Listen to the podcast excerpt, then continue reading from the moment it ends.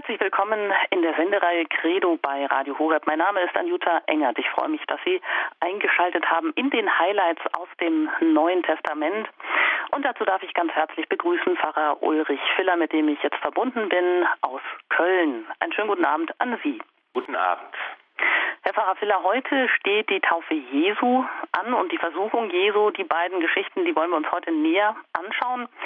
Und wie immer laden wir Sie auch ganz herzlich dazu ein, die Sie eingeschaltet haben und mithören, dass Sie auch die Bibel in die Hand nehmen und an der entsprechenden Stelle aufschlagen. Ja, vielleicht geht es Ihnen so wie mir. Ich sitze schon in den Startlöchern und frage mich, wann geht es denn nun endlich los? Wann tritt Jesus auf den Plan und beginnt sein öffentliches Wirken?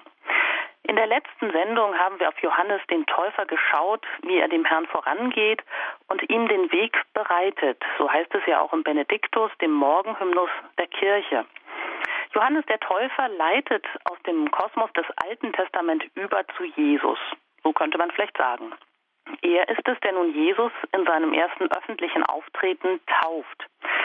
Aber wie können wir das eigentlich verstehen? Setzt doch die Taufe das Sündenbekenntnis voraus und das haben wir ja auch letztes Mal in der letzten Sendung gesehen, bei der nicht ganz zimperlichen Bußpredigt des Johannes. Konnte Jesus denn überhaupt Sünden bekennen? Und was bedeutet die Taufe Jesu eigentlich für mich, für meine Taufe, für mein Leben mit Jesus? Können wir uns das heute vielleicht ganz neu bewusst machen? An die Taufszene schließt dann sich auch gleich die Erzählung von den Versuchungen Jesu in der Wüste an. Auch hier geht es um uns Menschen, um das ganze Drama der menschlichen Existenz. Insofern stehen Taufgeschichte und Versuchungsgeschichte Jesu in einem engen Zusammenhang, wie der emeritierte Papst Benedikt XVI. in seinem Jesusbuch herausarbeitet. Gerade angesichts einer Welt, die von beängstigenden Umweltkatastrophen heimgesucht wird und gleichzeitig von beängstigenden menschlichen Gewalthandlungen, hier ein tragischer Flugzeugabsturz eines Todespiloten, dort tägliches Abschlachten, muss man sagen, von Menschen durch Terroristen. Gerade in dieser Welt hat der glaubende Mensch größere Chancen zu überleben, so der heilige Papst Johannes Paul II. Er hat größere Chancen zu überleben als der Mensch, dem der Flügel des Glaubens gebrochen ist und der folglich mit einem Flügel, nämlich dem Flügel der Vernunft allein zurechtkommen muss. Der Glaube muss sich eben immer auch auf die menschlichen Erfahrungen gründen, sonst bleibt er leer und sinnlos. Und das wollen wir heute auch sehen, wenn wir uns jetzt gleich mit der Taufe Jesu beschäftigen. Herr Pfarrer Filler, ich schlage vor, wir schauen sofort mal in die Bibelstelle rein. Und zwar äh, bei Matthäus und da ist es das dritte Kapitel, Vers 13 bis 17. Da heißt es, zu dieser Zeit kam Jesus von Galiläa an den Jordan zu Johannes, um sich von ihm taufen zu lassen. Johannes aber wollte es nicht zulassen und sagte zu ihm, ich müsste von dir getauft werden und du kommst zu mir? Jesus antwortete ihm, lass es nur zu, denn nur so können wir die Gerechtigkeit, die Gott fordert, ganz erfüllen. Da gab Johannes nach. Kaum war Jesus getauft und aus dem Wasser gestiegen, da öffnete sich der Himmel und er sah den Geist Gottes wie eine Taube auf sich herabkommen. Und eine Stimme aus dem Himmel sprach, das ist mein geliebter Sohn, an dem ich Gefallen gefunden habe. Soweit mal die Worte aus dem Evangelium nach Matthäus, also aus der, aus der Bibel. Ja, da fängt es ja mal so ganz lapidar an. Da kam Jesus von Galiläa zu Johannes an den Jordan, um sich von ihm taufen zu lassen. Also endlich erscheint Jesus. Sein öffentliches Wirken beginnt mit seiner Taufe im Jordan durch Johannes den Täufer. Aber bisher bei der Taufe Johannes des Täufers, da haben wir gehört, da kamen die ganzen Menschen aus Judäa und alle Einwohner aus Jerusalem, die kamen da zusammen. Aber hier ist es jetzt anders. Jesus kommt von Galiläa, also von ganz woanders her zu Johannes. Wie weit war denn das eigentlich weg, Herr Pfarrer Filler? Ja, das wird so eine Tagesstrecke weit äh, gewesen sein, dass man unterwegs ist. Es kommt ein bisschen darauf an, wo genau die Taufe stattgefunden hat von Johannes dem Täufer.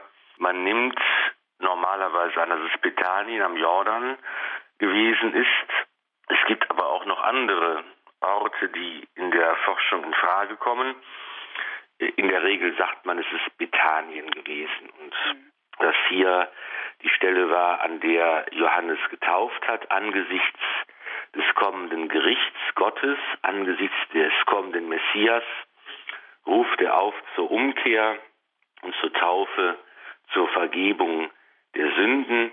Ähm, wir neigen heute dazu, sofort anzunehmen, es geht eben in erster Linie um den Menschen, der seine Sünden bereuen soll. Es geht um den Menschen, der ähm, äh, sich umkehren soll hin zum Guten, hin zu Gott. Man kann aber auch sagen, es geht hier eigentlich darum, dass die Menschen das Gericht Gottes abwenden wollen. Es geht darum, dass die Initiative bei der Umkehr eigentlich bei Gott liegt. Dass er derjenige ist, der handelt, dass er derjenige ist, der den Menschen bekehrt und der das kommende Gericht abwenden kann. Mhm, also ähm, Gott ergreift die Initiative, nicht die Menschen an sich. Also ich meine, Johannes hat natürlich aufgerufen oder die Taufe an diese Umkehr auch gekoppelt. Aber was ist jetzt so besonders, was erregt hier eigentlich auch Anstoß, dass Jesus jetzt sich in diese Menge der Sünder einreiht, um sich taufen zu lassen? Das ist natürlich jetzt ähm, ganz besonders heikel, dass der Herr selbst sich in die Reihe der Sünder einreiht. Ähm, er macht sich den Menschen ganz gleich. Er ist in allem uns gleich geworden, außer der Sünde. Und jetzt zeigt er, ich bin auch einer von euch, mache mich ganz solidarisch mit dem Menschen, der die Umkehr und die Vergebung nötig hat. Das ist ein Indiz dafür in der biblischen Forschung, dass die Taufe Jesu ein wirklich sicheres historisches Ereignis auch ist. Denn manche Forscher nehmen an, dass Jesus vielleicht eine Zeit lang zur Gemeinde des Johannes gehört hat, sein Jünger gewesen ist. Und umgekehrt haben die Anhänger des Messias, des Herrn, eben das als problematisch empfunden, dass Christus sich hier dem Johannes unterordnet und sich vor ihm taufen lässt, sodass diese konkurrierenden Ansichten und Meinungen dafür sprechen, dass wir hier tatsächlich ein belegtes historisches Ereignis vor uns liegen haben. Jesus mhm. macht sich zum Sünder, obwohl er selbst keine Schuld auf sich geladen hat, keine Sünde begangen hat. Er unterzieht sich diesem Bußritual, diesem Umkehrritual, um zu zeigen, ich bin ganz und gar Mensch geworden und solidarisch mit euch. Mhm. Und das zeigt er hier in einer eigentlich ja ganz erstaunlichen, in einer erstaunlichen Weise, indem er sich so solidarisch erklärt oder das, äh, dieses Ritual so vollzieht, wie es eigentlich von den Menschen hier gefordert wird, obwohl er eben ja Gottes Sohn ist, aber hier ganz Mensch Mensch wird. Und die Reaktion des Johannes, die zeigt es ja auch. Der weigert sich zuerst, er sagt, ja, ich müsste doch von dir getauft werden und du kommst zu mir. Das ist ja, das geht ja eigentlich gar nicht. Das ist ja die Umkehrung.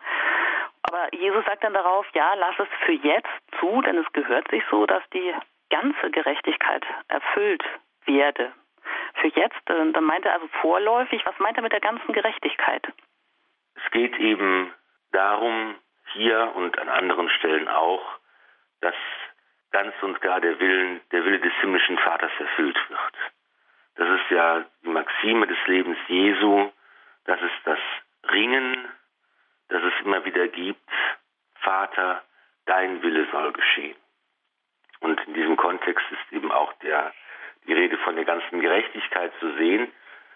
Die Gerechtigkeit ist dann ganz und gar erfüllt, wenn der Wille des himmlischen Vaters erfüllt wird.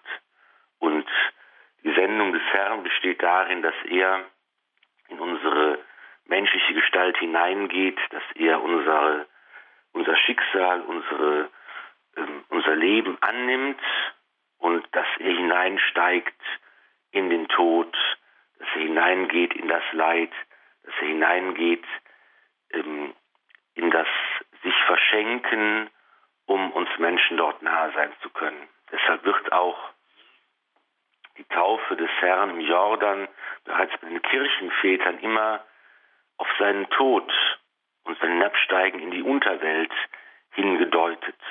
Der Jordan ist sozusagen das flüssige Grab, in das Jesus hinabsteigt, um dort den Tod zu besiegen und zu vernichten. Hm, Johannes Chrysostomos tut es ja zum Beispiel so, oder Ähm, Ratzinger zitiert ihn auch mit den Worten Untertauchen und Auftauchen, das sind das Bild für Abstieg in die Hölle und Auferstehung. Also so, wie Sie sagen. Genau, ähm, das wird eben auch bei anderen Kirchenvätern Cyril von Jerusalem hat gesagt, dass es eben in diesem Wasser des Jordan ist der Drache, der Leviathan, und der wird jetzt besiegt. Jesus steigt hinab in das Wasser, um diesen Drachen, den, das, den, den Bösen selbst zu unterwerfen und zu binden. Genau, und wie Sie sagen, also diese ganze Gerechtigkeit soll erfüllt werden. Ähm, die Welt, in der Jesus steht, ist diese Antwort des Menschen eigentlich auf die Tora, also auf den, das Annehmen des ganzen, ganzen Willen Gottes, wobei die Johannestaufe von der Tora ja so nicht vorgesehen war, aber Jesus erkennt sie an als Ausdruck eben für sein, wie Sie sagen, ja, für sein uneingeschränktes Ja, für seinen kompletten Gehorsam zu Gottes Willen. Also alles, das ganze Joch auf sich zu nehmen, alles, was in dieser Welt an Schuld, ähm, ja, eigentlich sich angesammelt hat und ansammeln wird, sozusagen. Ähm, er sagt im Grunde genommen Ja. Er sagt Ja zum Willen Gottes, der gelten soll in der ganzen Welt, die von der Sünde und vom Bösen und vom Leid gezeichnet und geprägt ist. Und er macht sich solidarisch mit allen Menschen, die schuldig geworden sind, aber die Sehnsucht haben und sich ausstrecken nach der Gerechtigkeit, nach der Barmherzigkeit Gottes. Und Jesus macht deutlich, hier äh, werde ich einer von euch und gehe in die Situation genau hinein. Mhm. Und das ist mein geliebter Sohn, die Stimme, die da ertönt, die das sagt, die ist dann praktisch schon, wie Sie sagen, das ist hier eingebunden. Das ist schon der Vorweis auch auf die Auferstehung. So wie die Wassertaufe des Johannes dann ähm, zur Todes- und zur Lebenstaufe wird, durch den Tod hindurch zum Leben, durch den Tod, durch dieses Wasser, durch dieses Eintauchen und dieses, die ganze Schuld der ganzen Menschheit auf sich zu nehmen und dann, dann das zu verwandeln. Ähm, Josef Ratzinger, der vergleicht auch nochmal diese Szene mit ähm, bei Lukas und der betont ja auch, dass Jesus die Taufe vor allem betend empfangen habe. Also davon erfahren wir jetzt hier bei Matthäus so nichts, aber bei Lukas steht es so im Mittelpunkt oder steht das auf jeden Fall, womit er dann auch wohl ausdrücken will, dass er mh, mm, ja diese ganze Schuld der ganzen Menschheit ihm auf sich geladen hat, so wie er dann auch ähm, im Garten Gethsemane erstmal ins Gebet geht und auch da erst eigentlich mal mh, mm, den, äh, ja, die Verbindung zum Vater aufnimmt und das eigentlich abwenden will, aber in den Gehorsam eintritt.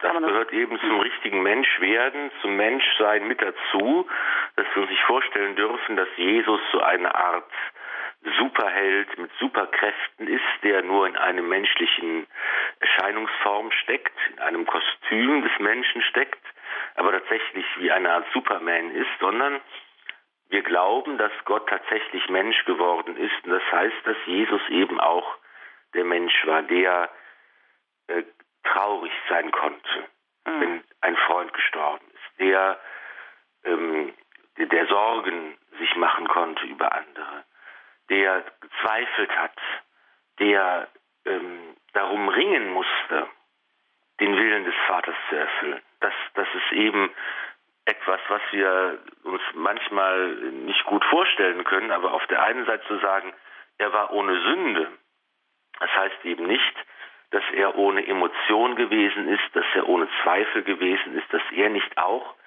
immer wieder darum ringen musste zu sagen, ja, ich will den Willen des Vaters erfüllen. Das sehen wir gleich nochmal ganz deutlich bei den Versuchungen Jesu, wo das genau das zum Tragen kommt, dass er eben auch gekämpft hat. Und das beginnt bereits hier und setzt sich eben fort bis zu seinem, der Stunde seines Todes, wo er sagt, lass den Kelch an mir vorübergehen.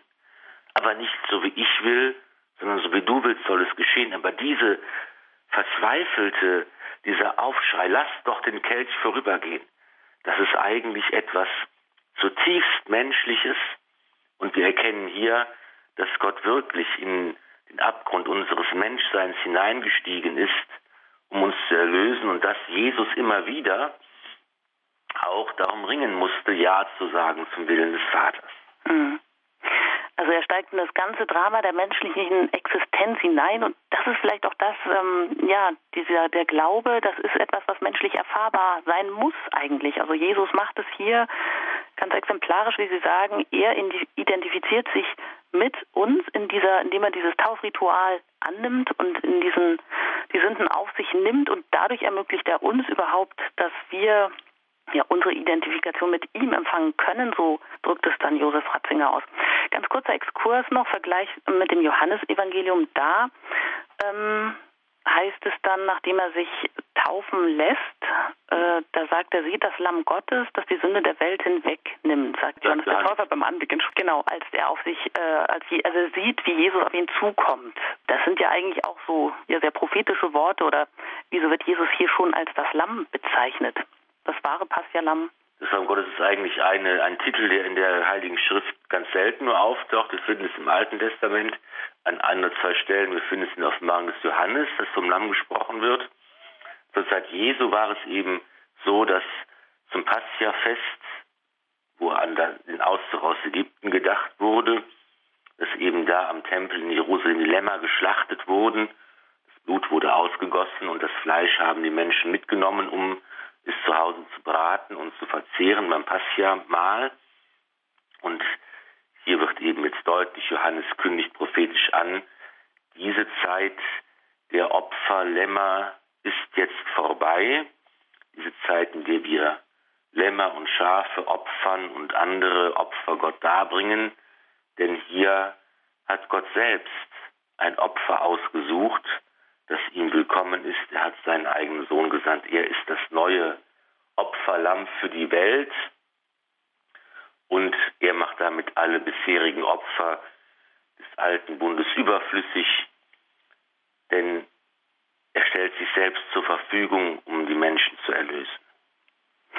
Ja, soweit vielleicht zur Taufe Jesu. Die Taufe, die für uns. Ich vielleicht noch, ja. noch anfügen, dass jetzt eben auf der einen Seite gibt es dieses, dieses Geschehen auf der unteren Ebene, kann man sagen, Jesus in der Schar der Sünder und seine Bereitwilligkeit, Ja zu sagen zum Willen des Vaters, das Untertauchen unter die Fluten des Jordan.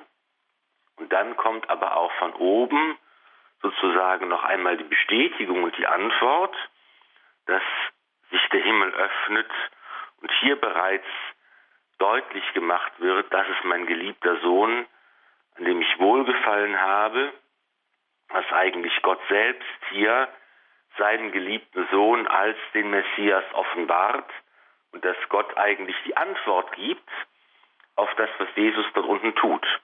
Und das finden wir genauso wieder in später am Ende, in der Hingabe am Kreuz. Da wird der Vater auch das, was unten auf der Erde geschieht, annehmen und beantworten, denn er nimmt auch die Hingabe des Sohnes an und er weckt ihn von den Toten, er nimmt ihn aus dem Totenreich herauf und er bestätigt die Sendung des Sohnes. Das ist dieses äh, Kommunizieren, könnte man sagen, zwischen dem Himmel Gottes und der Erde der Menschen, das sich hier findet und genauso immer wieder und später auch bei der Verklärung zum Beispiel ist es genau dasselbe und dann später bei dem Tod des Herrn und bei seiner Auferstehung ist dasselbe Muster zu sehen. Mhm. Also das heißt, hier verbinden sich Himmel und Erde oder da, wo der Mensch auf Gott hört, da kann auch Segen dann daraus entstehen. Das, das kehrt ja dann auch bei der Versuchungsgeschichte wieder, da wo der Mensch sich nur auf sich stellt und den Himmel ausklammert. Ja, da, da läuft es in, in Richtungen, die dann entweder totalitär werden ja, ganz, ganz wichtig hier, dass eigentlich Jesus dieses Scharnier ist, dieses Bindeglied zwischen dem, zwischen der Erde, zwischen dem menschlichen Leben und dem, und Gott. Und dass wir eben auch durch die Taufe in diese Wirklichkeit Jesu eintreten können, weil er in unsere Wirklichkeit eingetreten ist. Und so wird man letztendlich Christ, resümiert dann auch Ratzinger. Ja, und das ist natürlich auch jetzt unsere persönliche Verbindung mit der Taufe Jesu. Es ist eben nicht nur ein Ereignis, das vor 2000 Jahren stattgefunden hat, sondern es ist ein Ereignis, das sich im Grunde genommen immer wiederholt, wenn ein Mensch getauft wird. Denn in der christlichen Taufe ist es ja nicht die Taufe des Johannes, das war ja eine Vorläuferform, eine, ein Bußzeichen. Die christliche Taufe ist ja das Sakrament, noch etwas anderes, durch das wir in die Kirche aufgenommen werden, durch das die Erbschuld getilgt wird. Wir empfangen das neue Leben der Kinder Gottes, das Leben, das im Tod nicht untergeht, sondern überhaupt erst richtig losgeht. Aber auch dort in dieser Feier wird uns zugesagt, du bist mein geliebter Sohn, du bist meine geliebte Tochter, an dir habe ich Gefallen gefunden, dich nehme ich an, du bist jetzt mein Kind. Und das ist etwas, worüber man gar nicht lang genug auch einfach nachdenken und es betrachten kann, dass getauft zu sein bedeutet, nicht nur ein Aufnahmeakt, ich werde aufgenommen in die katholische Kirche und jetzt im Kirchenbuch geführt, sondern es bedeutet, Gott schaut mich an. Der Himmel öffnet sich und Gott blickt mich an, voller Liebe, voller Zärtlichkeit. Ich bin kostbar in seinen Augen. Er hat Gefallen an mir gefunden und unter diesem Blick Gottes kann ich leben, kann ich wachsen, kann ich lieben, kann ich atmen, kann ich mich entfalten. Dieser Blick Gottes schenkt mir Leben und Christ zu sein und getauft zu sein bedeutet, unter diesem Blick des Herrn fortan zu leben. Und das hat überhaupt keine bedrohliche Dimension. Es ist kein Blick eines Polizisten, der mich überwachen will, keines Kontrolleurs, sondern es ist der Blick des liebenden Vaters, der mich in seine, in seine Liebe hinein entlässt, könnte man sagen, damit ich daraus leben kann, damit ich aus dieser Barmherzigkeit leben kann. Das heißt es, getauft zu sein und das ist eigentlich ein ganz großes Gnadengeschenk. Ja, schön, dass Sie das nochmal so ausführlich sagen, auch dass uns in der Taufe eigentlich alles geschenkt ist. Und bevor wir jetzt weiter auf die nächste ähm, Stelle, auf die Versuchung Jesu zu sprechen kommen, äh, machen wir weiter mit einer Musik. Danach geht es hier bei Radio Horeb gleich weiter mit den Highlights aus dem Neuen Testament mit Pfarrer Ulrich Filler. Sie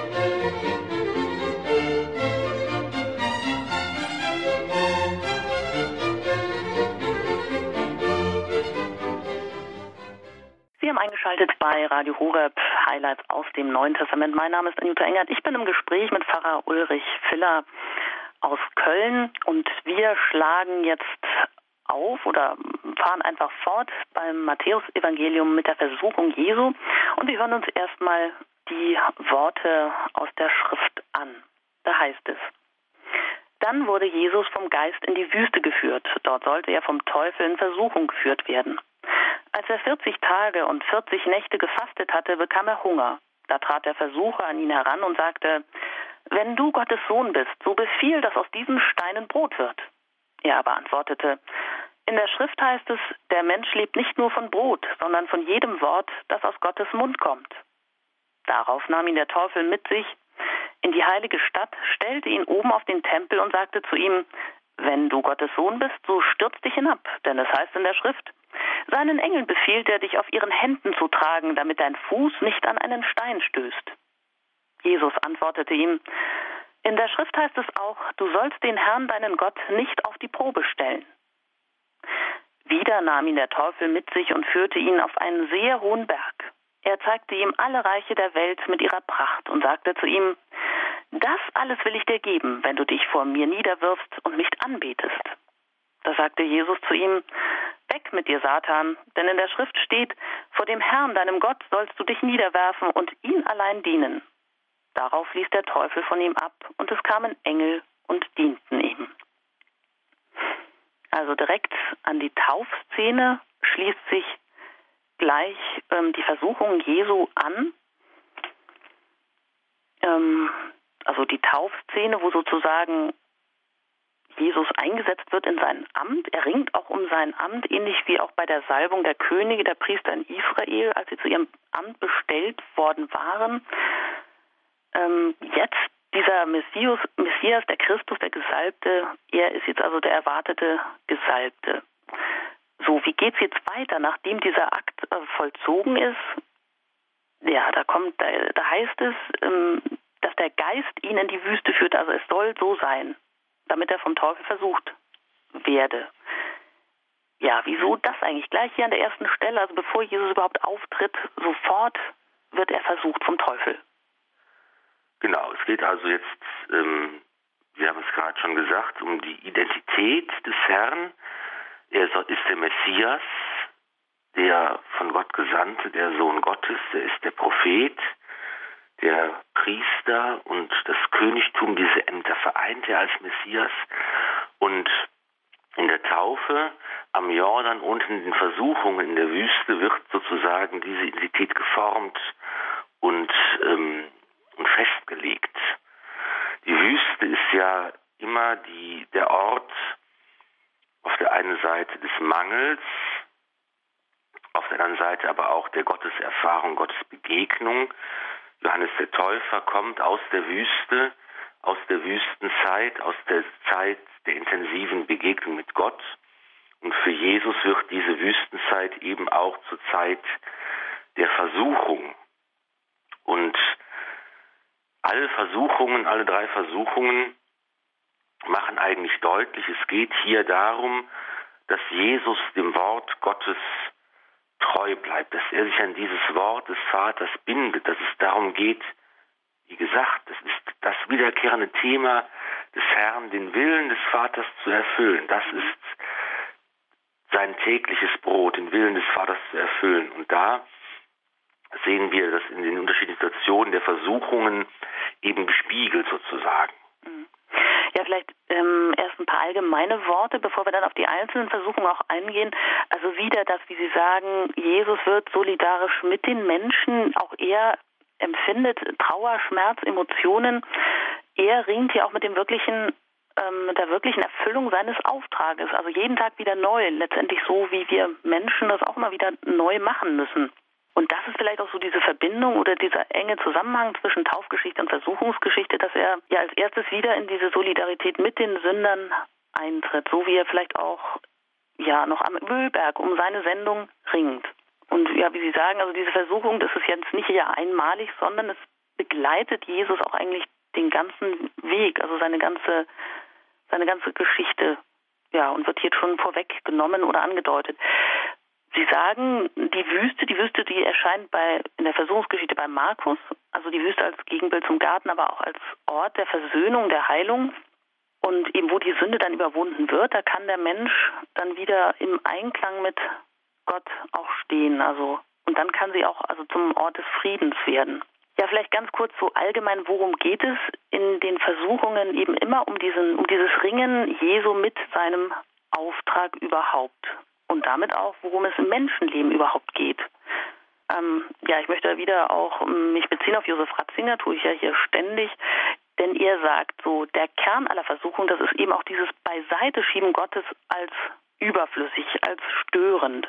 Und das ist ja genau das Motiv der Ursünde. Mhm. Da gehen wir ganz zurück an den Anfang der Menschheitsgeschichte, dass im Grunde genommen auch die Ursünde daran besteht, Gott beiseite zu schieben und zu sagen, ich will alleine aus eigener Macht, aus eigener Kraft heraus, aus eigener Potenz heraus leben und äh, mein Leben gestalten und ich will nicht der Bedürftige sein, der abhängig ist von Gott. Ich will nicht der sein, der sich nicht sich selbst verdankt, sondern ich will mich eigentlich mir selbst verdanken. Das ist das Urmotiv. Ich schiebe Gott beiseite, weil ich aus eigener Macht heraus existieren will. Ja, und das ist sicherlich auch das, was uns, was uns immer wieder ganz unbemerkt so, ja, erfasst oder dass wir das eigentlich gar nicht so richtig merken, dass wir doch immer wieder die Welt und unseren Kosmos und unsere Probleme eigentlich selber in Ordnung bringen wollen.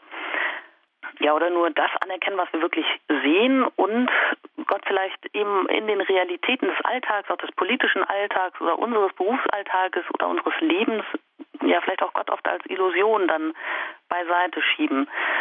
Ähm, es ist die, die, die Versuchung, die Urversuchung, also wie, wie Sie sagen, und Jesus muss ja auch diese ganze Geschichte von ihren Anfängen her, also von Adam her aufgreifen und durchschreiten und durchleiden, um sie zu verwandeln. Darauf verweist auch der Hebräerbrief, aber das wird jetzt hier leicht zu weit.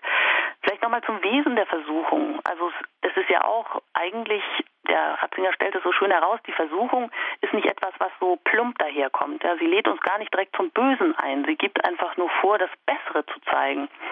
Und ist das nicht eben auch das, was so Ideologien gerne tun, die, von denen wir heute umgeben sind, ob das jetzt Gender ist, als Gleichberechtigung. Um, es wird immer mit Humanität gerne dann ähm, gerechtfertigt. Ideologien, die die Welt verbessern wollen und die beanspruchen auch den, den wahren Realismus eigentlich damit äh, ja zu haben. Also eben genau, wie die Sünde ist oft etwas, was sich nicht sofort als Sünde äh, identifizieren lässt.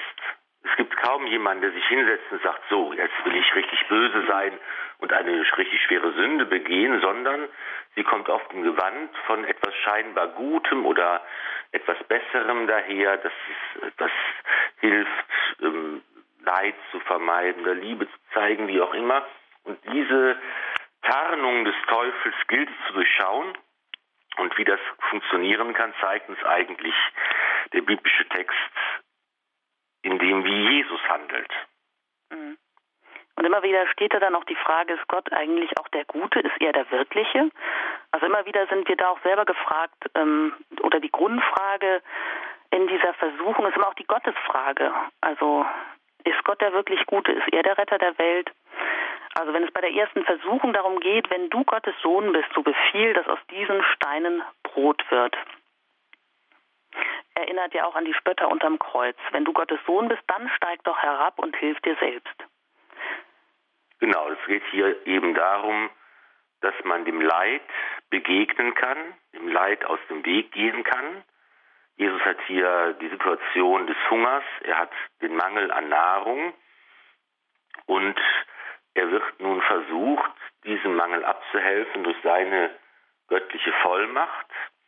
Und man kann es auf zwei verschiedene Weisen das betrachten, dass man einmal sagt, es geht hier darum, herauszustellen, das Wort Gottes ist die eigentliche Quelle unseres Lebens und das ist wichtiger als Nahrung und materielles Wohlergehen, auch wenn es ein schwieriger Weg ist. Und Jesus sagt ganz bewusst, nein, ich will jetzt hier hungrig sein und hungrig bleiben, weil ich weiß, das Wort Gottes ist eben das Eigentliche, was mich am Leben erhält. Das ist eben, wie Sie gesagt haben, das, was die Spötter auf dem Kreuz sagen, wenn du der Sohn Gottes bist, dann steig doch herab. Und wie groß ist die Versuchung, das auch zu tun und allen zu zeigen und alle in Erstaunen zu versetzen. Das ist was ganz Menschliches. Und wir müssen davon ausgehen, dass der Mensch Jesus auch am Kreuz natürlich diese, diese Versuchung gespürt hat und sich wirklich dazu durchringen musste, bewusst den Weg des Leidens und den Weg der Ohnmacht weiterzugehen mhm. bis zum Ende. Genau, und er soll immer wieder diesen Beweis, oder die Versuchung besteht eben darin, dass er doch Christus, als Christus, als Sohn Gottes, immer den Beweis für seinen Anspruch antreten soll, um wirklich glaubhaft zu werden. Und es ist nicht das genau auch die Forderung, die sich eigentlich durch die ganze Geschichte hindurchzieht, sei es nur die ganze Weltgeschichte, aber durch die persönliche Geschichte auch jedes Einzelnen. Also sagen wir nicht auch oft genug, ja, wenn es dich gibt, Gott, dann, dann musst du dich doch auch zeigen, dann, dann muss man dich doch auch eindeutig erkennen können und Warum kannst du das zulassen? Warum geschieht das, dass der Flugzeugabsturz und hm. Krieg und Leid, gerade das Leid der Unschuldigen, das ist natürlich die bleibende, das bleibende Thema der ganzen Menschheitsgeschichte. Das, und das ist die bleibende Versuchung, mit der auch wir jeden Tag zu kämpfen haben. Genau, und hier, wo der Hunger der Menschheit angesprochen ist, dann ähm, ja allzu viele ja auch ähm, Theologen haben auch gedacht oder gesehen oder gemeint, muss das nicht auch eben der erste Erweis des Erlösers sein, dass ähm, Christus allen Brot gibt, dass der Hunger jetzt endlich auch ein Ende hat, so vielleicht auch wie zur Zeit der Wüstenwanderung des Volkes Israel, als das Manna vom Himmel fiel. Ist nicht das Problem eben der Welternährung, wenn man das äh, die Theologie ins Politische dann nimmt ähm, und auch alle sozialen Probleme der erste und der eigentliche Maßstab, an dem Christus als Erlöser gemessen werden kann. Und da kommt ihm auch diese Heilsverheißung des Marxismus ins Spiel, der versprochen hat, dass eben jetzt wirklich aller Hunger endet. Aber dass es dann doch ganz anders gekommen ist und ähm, ja, es gibt ja noch andere Brotvermehrungsgeschichten, wo man natürlich auch die Frage stellen kann, die Menschen, die Jesus gefolgt sind, als er predigt, die Tausenden, ähm, da wird nun getan, was er vorher in der Versuchung als, ähm, ja, was er da zurückweist. Also in der Versuchung weist er das zurück, aus dem Stein Brot zu machen, aber in der Geschichte der Brotvermehrung da ja dann nicht. Wie sind das eigentlich zu verstehen, eben aus dem Kontext heraus? Ja, das ist eben jetzt die zweite Deutung dieser ersten Versuchung. Und die bedeutet im Grunde genommen, dass hier gezeigt wird, dass Gott eben die Macht hat, den Menschen am Leben zu erhalten, auch ohne Brot.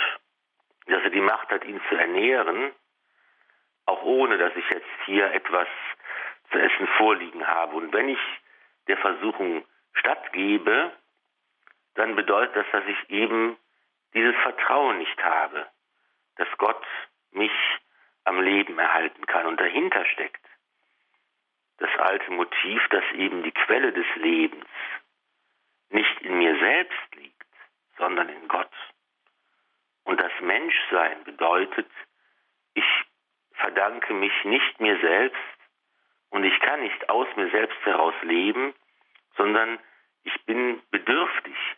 Und das zu leugnen und zu glauben, ich könnte aus eigener Kraft heraus leben, das ist eben der große Irrtum. Und die Versuchung macht das deutlich. Und am Ende wird ja erzählt, dass bei Markus und Matthäus die Engel kommen und Jesus dienen und ihn versorgen. Da wird deutlich, er muss nicht selbst aus Steinen Brot machen, um sich zu ernähren, sondern das Vertrauen, dass Gott uns Menschen am Leben hält und ernährt, das ist eigentlich, das wird am Ende belohnt. Die anderen Brotvermehrungsgeschichten sollen eigentlich auf verschiedene Weise dasselbe deutlich machen. Dass es darum geht, dass der Mensch nicht aus sich selbst heraus sich am Leben erhalten kann, sondern dass die Quelle des Lebens Gott selbst ist. Und die Ideologien in dieser Welt, die verkürzen das Ganze. Und es heißt natürlich auch nicht, das ist ja der Vorwurf, der dem Christentum dann gemacht wird, ihr seid fromm und betet die ganze Zeit, aber davon werden die Hungernden nicht satt. Wir sollen natürlich auch nicht nur fromm beten und sagen, Gott, du bist die Quelle allen Lebens, sondern wir sollen natürlich dafür sorgen, dass die Güter der Welt gerecht verteilt werden. Wir sollen uns natürlich dafür einsetzen, dass die Hungernden Nahrung bekommen. Das ist ja der Weg, wie Gott in der Welt handelt. Wir dürfen aber darüber nicht vergessen, dass es nicht wir sind, die diese Probleme alle managen, sondern dass letztlich Gott es ist, der tatsächlich uns im Dasein erhält. Und dieser Bezug muss immer gewahrt bleiben. Und diese Ordnung, also Gott an die erste Stelle zu setzen. Da kommen wir dann in der dritten Versuchung natürlich auch noch darauf. Jetzt hier in der zweiten Versuchung, da führt der Teufel ähm, Christus auf die Tempelzinne und fordert ihn auf, sich hinabzustürzen. Aber ganz geschickt, er zitiert hier auch noch die Heilige Schrift, Psalm 91, und beruft sich auf den Schutz, äh, den Gott ja den Gläubigen zugesagt hat. Das heißt, der Teufel tritt hier als Theologe auf, wie Ratzinger sagt. Und das Gespräch der zweiten Versuchung erscheint eigentlich wie, wie so ein, Streitgespräch unter Schriftgelehrten.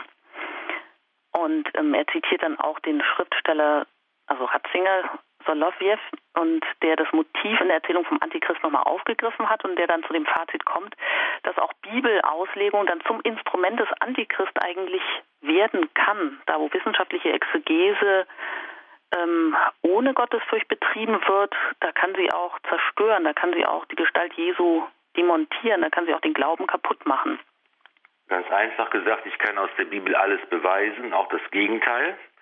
Das ist ja die alte Einsicht, dass die Heilige Schrift ein sehr vielseitiges und interpretationsbedürftiges Werk ist dass man eigentlich immer die Kirche braucht, die halt in der Auslegungsgeschichte, die ununterbrochen ist, uns eben zeigt, ähm, was wahr ist und worauf es ankommt. Mhm. Und Jesus reagiert dann mit einem anderen Bibelzitat oder aus Deuteronomium zitiert er dann, du sollst den Herrn dein Gott nicht versuchen. Ähm, auch da die Parallele zu Israel in der Wüste, ähm, die Israeliten, die ja gegen Mose da rebellieren. Und ja, genau, Christus widersteht. Er springt nicht von der Tempelzinne in die Tiefe. Er hat Gott nicht versucht. Er ist vielmehr, wie dann Ratzinger wieder sagt, in die Tiefe des Todes hinabgestiegen als Akt der echten Liebe. Und da macht er dann auch den wirklichen Sinn deutlich des Psalm 91, den der Teufel ja da zitiert, wer Gott folgt, der darf in den schlimmsten Situationen seines Lebens eben auch dann auf den Schutz vertrauen, auch da, wo kein Mensch mehr hilft. Und dieses unerschütterliche Vertrauen, was ja auch uns in der Taufe begegnet, also wenn wir, wenn wir das auf uns beziehen, wie Sie gesagt haben, der Himmel öffnet sich und Gott spricht jedem Einzelnen zu, du bist mein geliebter Sohn, meine geliebte Tochter, du darfst dich ganz auf mich verlassen, auf die Liebe Gottes. Ähm, und dazu lädt uns Jesus ein, ja, er ermächtigt uns sogar dazu, ja, also er gibt uns wirklich die Ermächtigung, dass wir ganz und gar auf ihn vertrauen dürfen. Ja, das ist eigentlich auch ähm, doch ein starkes Stück hier, wenn man das als Fazit aus dieser zweiten Versuchung dann nimmt. Wobei Jesus natürlich jetzt darauf verzichtet, dass Gott ihn rettet. Das ist ja der ähm, die Pointe dieser Versuchung. Er zeigt, ich bin als Mensch verletzbar, ich bin sterblich, ich habe Beschränkungen, die mir als Mensch auferlegt sind. Und er muss sich auch wiederum am Kreuz anhören, wenn die Leute sagen, der hat auf Gott vertraut, der soll ihn jetzt retten, wenn er Gefallen an ihm gefunden hat. Er hat doch gesagt, dass er der Sohn Gottes. Ja, hier verzichtet er auch darauf, dass Gott ihn vom Kreuz herabnimmt. Und er sagt eben, ich muss meinen Weg zu Ende gehen, bis das ganze Werk vollbracht ist. Mhm. Und ich verzichte darauf, dass Gott mich, obwohl er es natürlich verdient hätte oder ein Anrecht darauf hätte, ich verzichte eigentlich darauf, dass Gott seine rettende Macht an mir zeigt.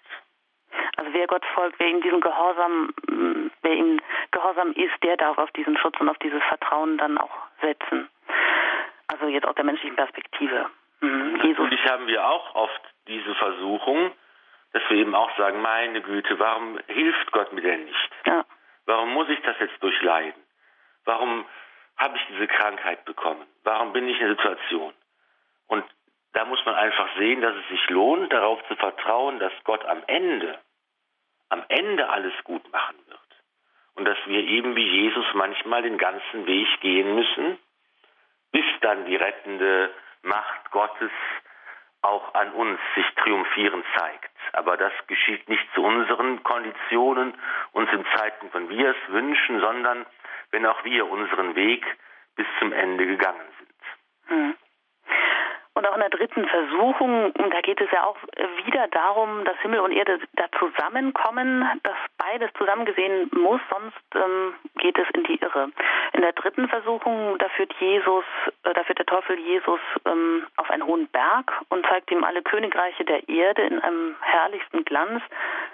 Ähm, er bietet ihm sozusagen die Weltherrschaft an als das große Reich des Friedens und auch des Wohlstandes. Und auch da wieder Frage, ja, ist das denn nicht die Sendung des Messias, Frieden und Wohlstand zu bringen?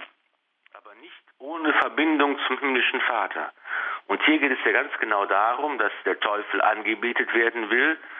Und er sagt, ich biete dir das an, den Frieden, den Wohlstand, die ganze Welt, aber du musst die Verbindung zum Vater lösen. Und das ist der Preis, den es zu zahlen gilt und den Jesus natürlich nicht entrichtet, sondern er sagt, weg mit dir, Satan, du willst nicht das, was Gott will. Mhm. Du willst das, was die Menschen wollen. Und das ist eben hier äh, wieder klar, dass an erster Stelle steht eben der Wille des himmlischen Vaters. Der setzt das Kreuz voraus und die dadurch entsteht und nicht so, wie wir uns das ja meistens dann vorstellen. Also nur die Macht, die, die sich unter das Geheiß Gottes stellt, die kann letztendlich zum Segen werden, könnte man vielleicht jetzt daraus folgern. Das finden wir Matthäus Evangelium später 1623, als Petrus den Leidensweg Jesu kritisiert. Mhm. Du sollst nicht sterben und das Kreuz, äh, das Kreuz tragen. Dann sagt Jesus dasselbe, weg mit dir, Satan. Du willst nicht das, was Gott will sondern was die Menschen wollen. Und ähm, wenn die Versuchung kommt, dass man eben sagt, du bekommst die Macht, ohne den Weg des Kreuzes gegangen zu sein, dann ist das eine Illusion. Und das gibt es einfach nicht. Ja, und ganz interessant ist vielleicht auch noch, ähm, Ratzinger vergleicht auch ähm, diese Szene mit der Passionsgeschichte, wo Barabbas anstelle von Jesus freigelassen werden soll. Und er übersetzt jetzt Barabbas oder deutet oder erklärt es als ähm, weniger als ein Räuber, als vielmehr als ein Widerstandskämpfer, der als Anhänger eines Aufstandes richtig berühmt geworden war. Also jetzt nicht nur irgendwie so jemand, der ähm, jemanden erschlagen hat, sondern er ist wirklich eine quasi eine messianische Figur dieser Barabbas und dem gegenüber steht jetzt Jesus. Also zwei messianische Figuren stellt Ratzinger hier so gegenüber.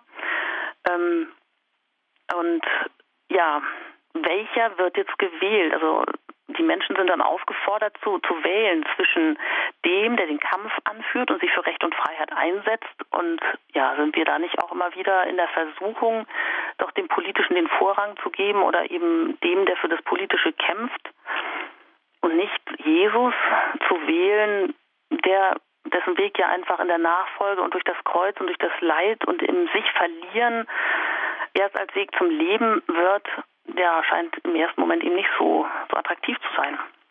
Eine Versuchung, die besonders tückisch ist, weil natürlich sie immer daran anknüpft, dass wir Christen ja eben nicht dazu auffordert sind, die Hände in den Schoß zu legen. Wir sollen ja tatkräftig in dieser Welt mitarbeiten am Reich Gottes, an der Beseitigung des Unrechts. Wir sollten dafür sorgen, dass äh, die Armen ähm, gesättigt werden und so weiter. Wir sollen aktiv mitwirken. Wir sollen nicht alle auf das Paradies später mal vertrösten. Und deshalb zieht das dann so oft, diese Versuchung, zu sagen, kommt, jetzt nehmen wir das Schwert und jetzt erkämpfen wir uns unser Recht. Da kann man jetzt anfangen mit der ähm, ähm, Befreiungstheologie in Südamerika und wie auch immer. Da sind die Grenzen dann oft auch fließend. Wichtig ist jedenfalls, dass es hier immer um den Weg des Herrn gehen muss. Er sagt, mein Reich ist nicht von dieser Welt. Er ist kein politischer Messias, sondern er ist der Sohn des himmlischen Vaters. Er ist im Grunde genommen der neue Adam, könnte man sagen, wenn man jetzt Jesus und Adam vergleicht. Diese Versuchung, der ist eben Adam erlegen und Eva. Mhm. Der Teufel hier sagt, ich gebe dir alle Reiche dieser Welt aus eigener Macht heraus will ich existieren und will ich leben. Und Adam verfällt dieser Versuchung und die Ursünde nimmt ihren Lauf und hier tut Jesus das nicht und deshalb wird er der neue Adam, der die Schuld des ersten Adam tilgt und das Paradies fängt in der Wüste bereits an, sich wiederherzustellen, zu regenerieren und zu wachsen. Ja, und für uns gesprochen ist es eben doch immer tückisch, diese Versuchung, die so geschickt ist und die uns eben auch vorschlägt, das für uns für das Vernünftige zu entscheiden, für den Vorrang einer, einer geplanten, einer durchorganisierten Welt, in der Gott eben als Privatangelegenheit seinen Platz haben mag, aber ähm, in unsere wesentlichen Absichten uns nicht reinreden darf. So mh, hm, fasst es dann auch Josef Ratzinger zusammen. Und diese Frage auch, wen würden wir heute wählen, dass wir uns das immer wieder bewusst machen, kennen wir Jesus überhaupt, verstehen wir ihn und ähm, eben, und er sagt dann auch noch an anderer Stelle, wer behauptet, er könne die heile Welt errichten, der stimmt letztendlich dem Betrug Satans zu, der spielt ihm sozusagen auch die Welt in die Hände. Ja, abschließend, was hat Jesus gebracht? Er hat eben Gott gebracht und das ähm, und er, dieses Gott, dessen Antlitz sich dann von Abraham über Mose, über die Propheten so ganz sachte und ganz langsam erst enthüllt, ja, aber damit eigentlich die Wahrheit über unser eigentliches Woher und Wohin und damit auch Hoffnung und Liebe gegeben hat. Ja, vielleicht kann man das so abschließend sagen.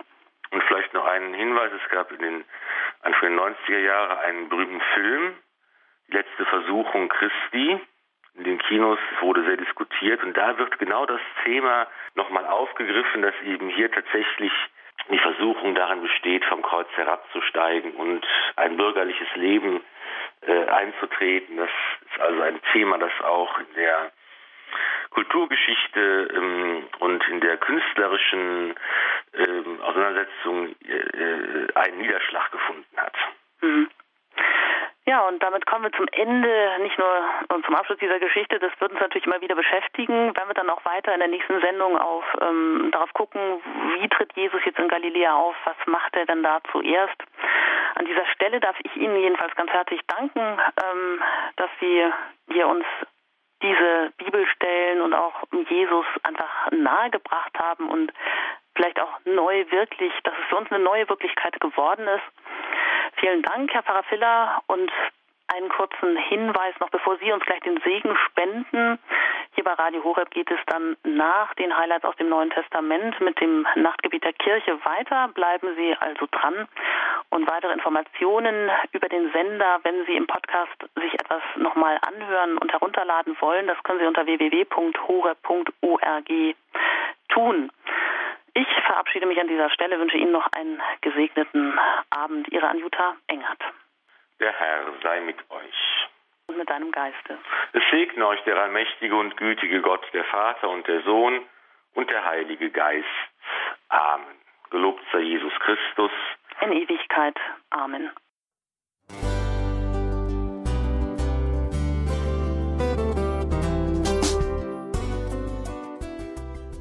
Liebe Zuhörerinnen und Zuhörer, vielen Dank, dass Sie unser CD- und Podcast-Angebot in Anspruch nehmen. Wir freuen uns, dass unsere Sendungen auf diese Weise verbreitet werden. Dieser Dienst ist für Sie kostenlos.